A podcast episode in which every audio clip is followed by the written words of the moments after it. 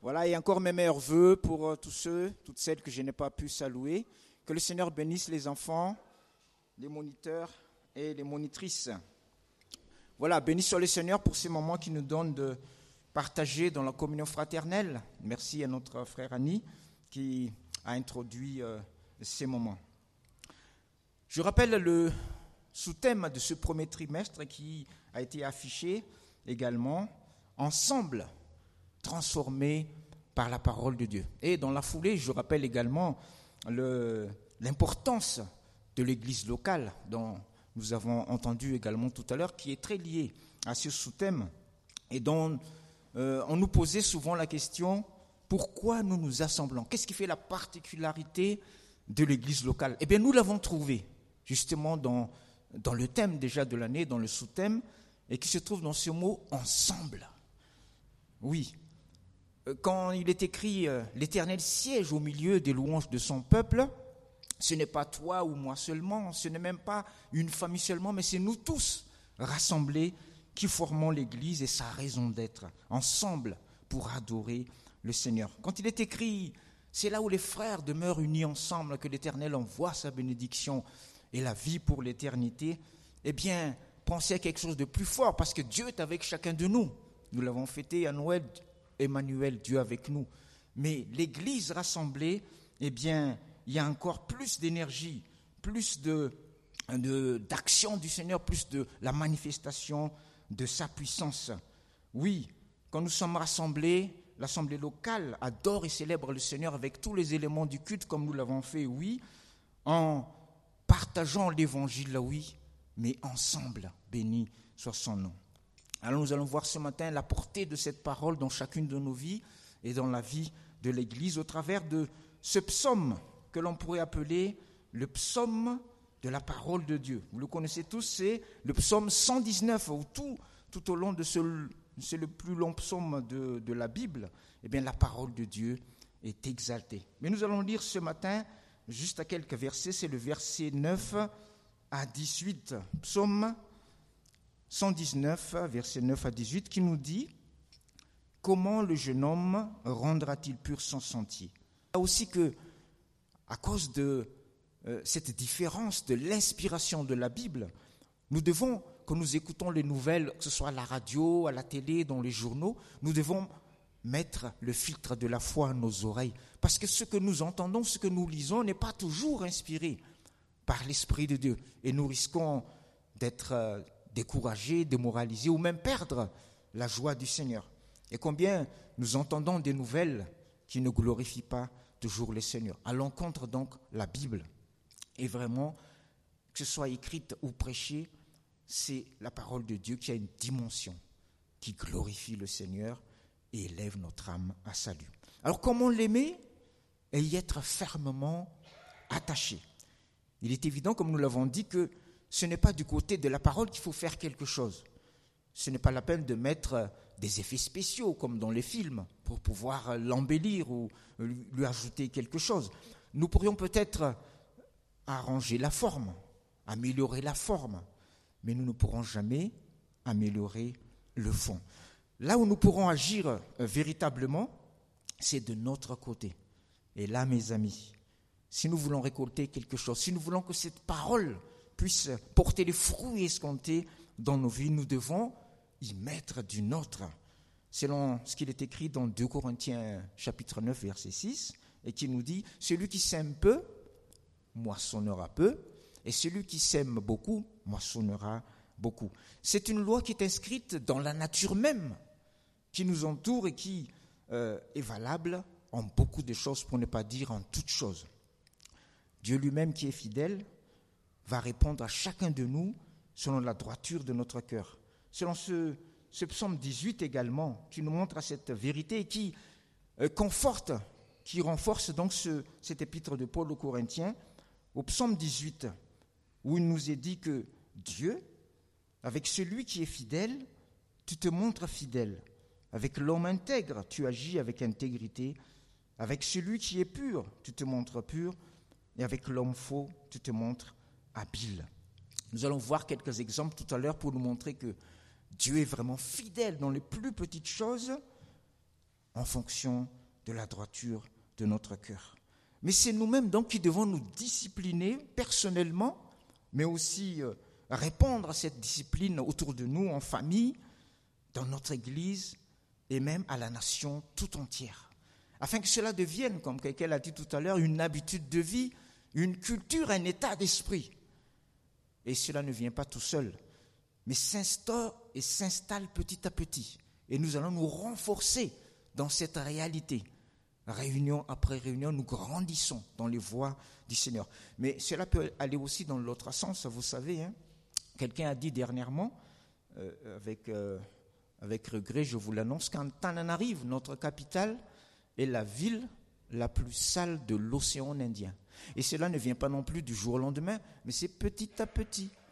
Mais que Dieu nous fasse grâce afin que petit à petit, nous puissions croître dans sa grâce et dans la connaissance de sa volonté.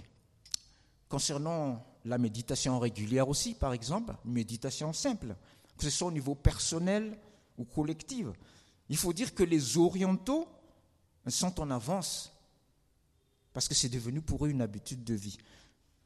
La faiblesse de leur habitude, c'est juste que l'objet ou le sujet de leur méditation n'est pas la bonne. Parce qu'ils ont reçu cette, cette, habitude, cette bonne habitude, bien avant le temps de la grâce et de la révélation de Jésus-Christ. Imaginez qu'ils trouvent ce trésor avec cette bonne habitude.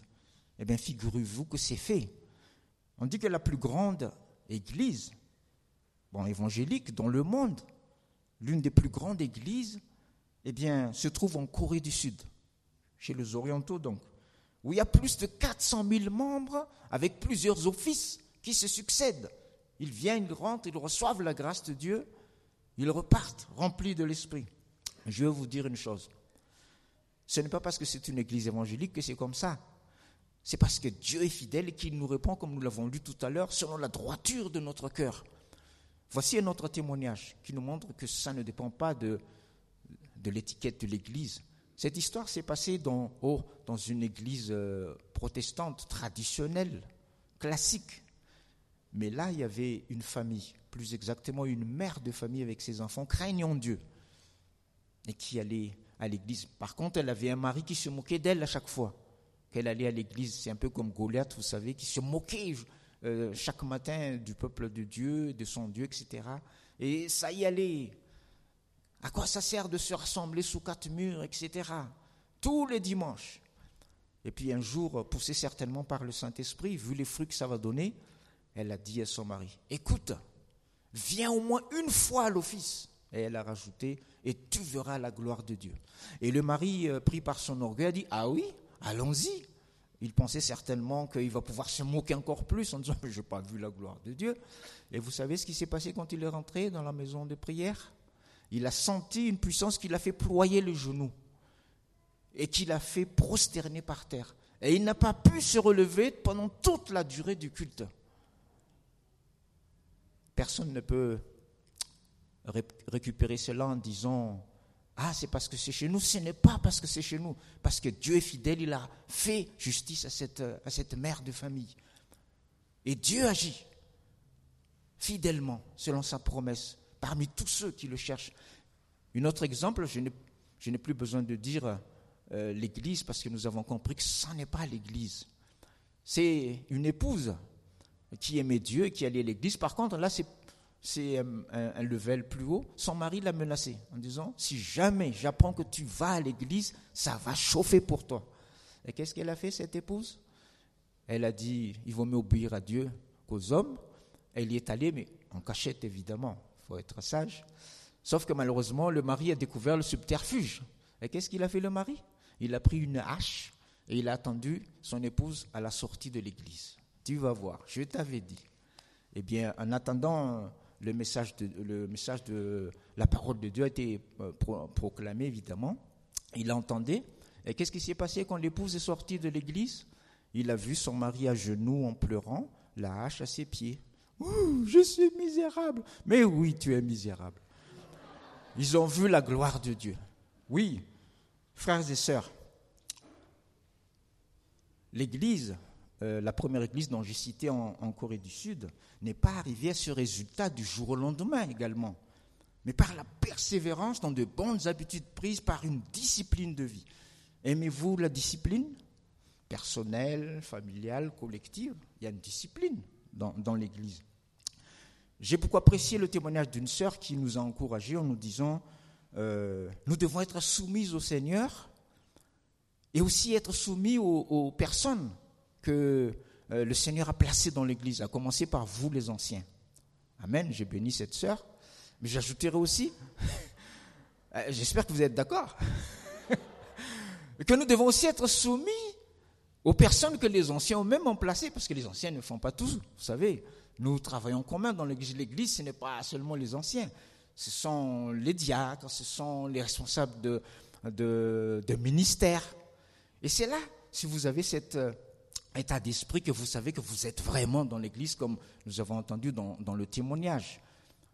Quand quelqu'un dit euh, Moi j'ai la Bible, je n'ai pas besoin de me réunir, euh, vous avez compris qu'il n'est pas encore tout à fait dans l'Église. Ou même oh, Ma famille ça va bien, donc bon, ça va. on fait notre culte, puis on n'a pas besoin. Donc vous avez compris également. Ou même, j'irai plus loin en disant Ah, ben nous, ça va dans notre ministère, donc on, vit notre foi, il manque donc l'harmonisation. L'Église, c'est nous tous ensemble d'être soumis les uns aux autres dans la crainte de Christ. Alors, pour parfaire cet esprit de discipline, voici deux exemples de, réflexion pour vous donner euh, quelques idées. Premier exemple, c'est juste un exemple, on pourrait prendre d'autres, l'utilité de prendre des notes et leurs limites. Nous savons que prendre des notes est une excellente aide-mémoire, n'est-ce pas? Surtout quand nous voulons retrouver nos sources. Nous sommes étonnés parfois après de voir des choses que nous avons oubliées depuis. La faiblesse de cette pratique, c'est que nous ne serons pas tout entiers dans le message que nous écoutons. Surtout s'il y a une interaction entre l'Esprit de Dieu et notre cœur. Alors, je précise bien, je ne dis pas que nous ne pouvons pas faire le deux ou que nous ne pouvons pas, recevoir le message, mais il y a une différence.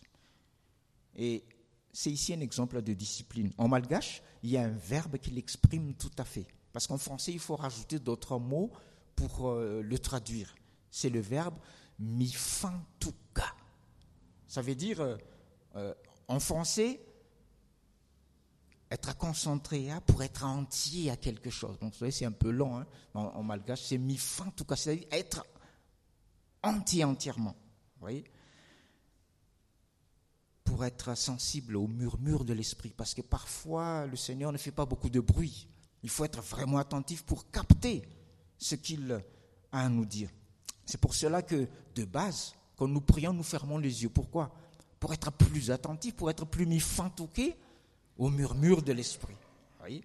C'est pour ça que Jésus dit dans Matthieu 6, 6, facile à retenir, Matthieu 6, 6, quand tu pries, entre dans ta chambre, ferme ta porte, et là, eh bien, tu seras avec ton Père céleste dans le lieu secret, où il y aura donc une intimité entre vous. Il n'y a rien qui peut vous perturber. C'est pour cela que nous jeûnons et prions. Vous aimez jeûner et prier? C'est toujours pour être plus sensible à l'esprit. Alors excusez-moi, mais le dicton qui dit ventre affamé n'a point d'oreille n'est pas du tout biblique. C'est le dicton de la chair de notre mauvaise nature qui ne pense qu'à s'empiffrer.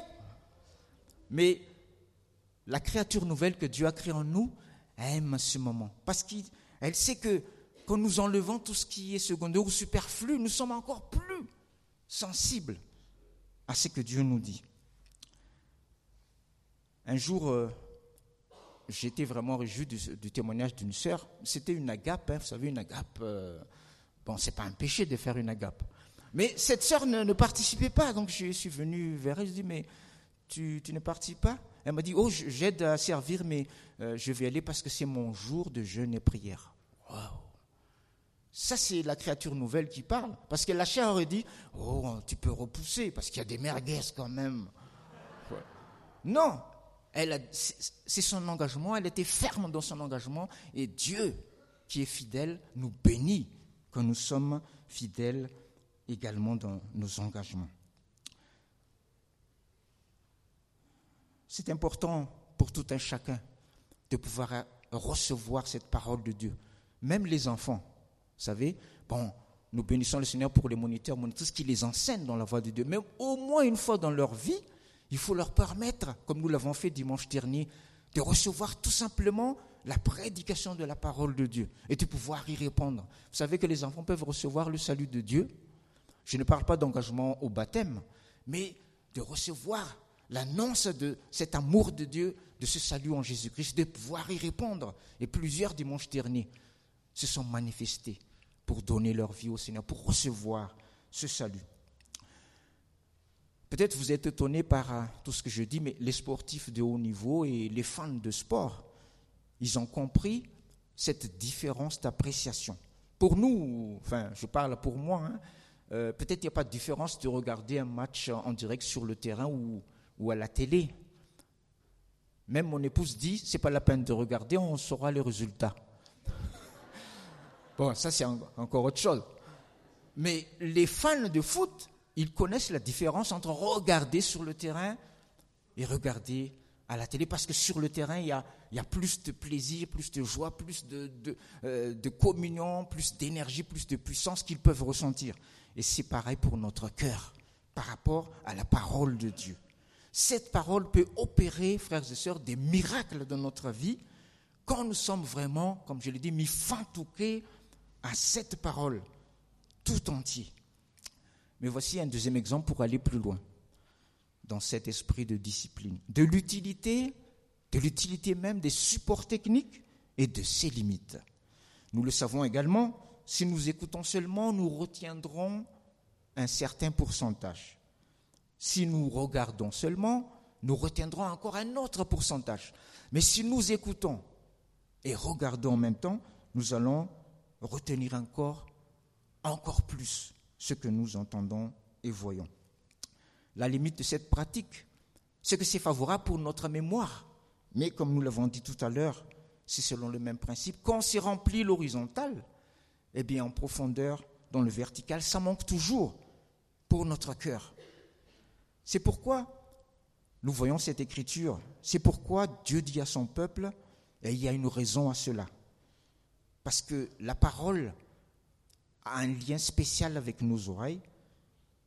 Et il dit, écoute, ô Israël, dans le sens d'écouter pleinement et d'écouter seulement en étant mis fantouqué à cette parole. Et c'est une discipline à accueillir. C'est pour cela que le prophète Jean-Baptiste va prêcher dans le désert pour s'éloigner des bruits de la ville, pour permettre à ses auditeurs d'être plus entiers à ce qu'il va prêcher. C'est pour cela, j'en profite, que le ministère MCF, le ministère Couple et Famille de l'Église, demande aux parents, s'il vous plaît, si vous pouvez laisser les enfants à la maison, pour permettre aux couples d'être mais fantouqués à tout ce qui va se passer. Bien sûr que euh, une maman peut euh, câliner son enfant tout en écoutant Amen. Voilà. Mais vous savez que parfois, il y a des gens qui disent Amen alors qu'il ne fallait pas dire Amen, parce qu'ils n'étaient pas euh, à ce qui euh, était écouté. Là où cette parole de Dieu, écoute, ô mon peuple, c'est vraiment réalisé, c'est dans certaines circonstances, évidemment, comme dans les églises persécutées qui se cachaient dans les grottes, où la mort menaçait. Et là, ils étaient vraiment tout entiers à cette parole. Ou quelqu'un peut-être de mourant, ou quelqu'un peut-être euh, qui va être exécuté en prison et qui reçoive cette parole de Dieu. Et là, il est tout entier. Et cette parole va faire quelque chose de fort dans leur cœur.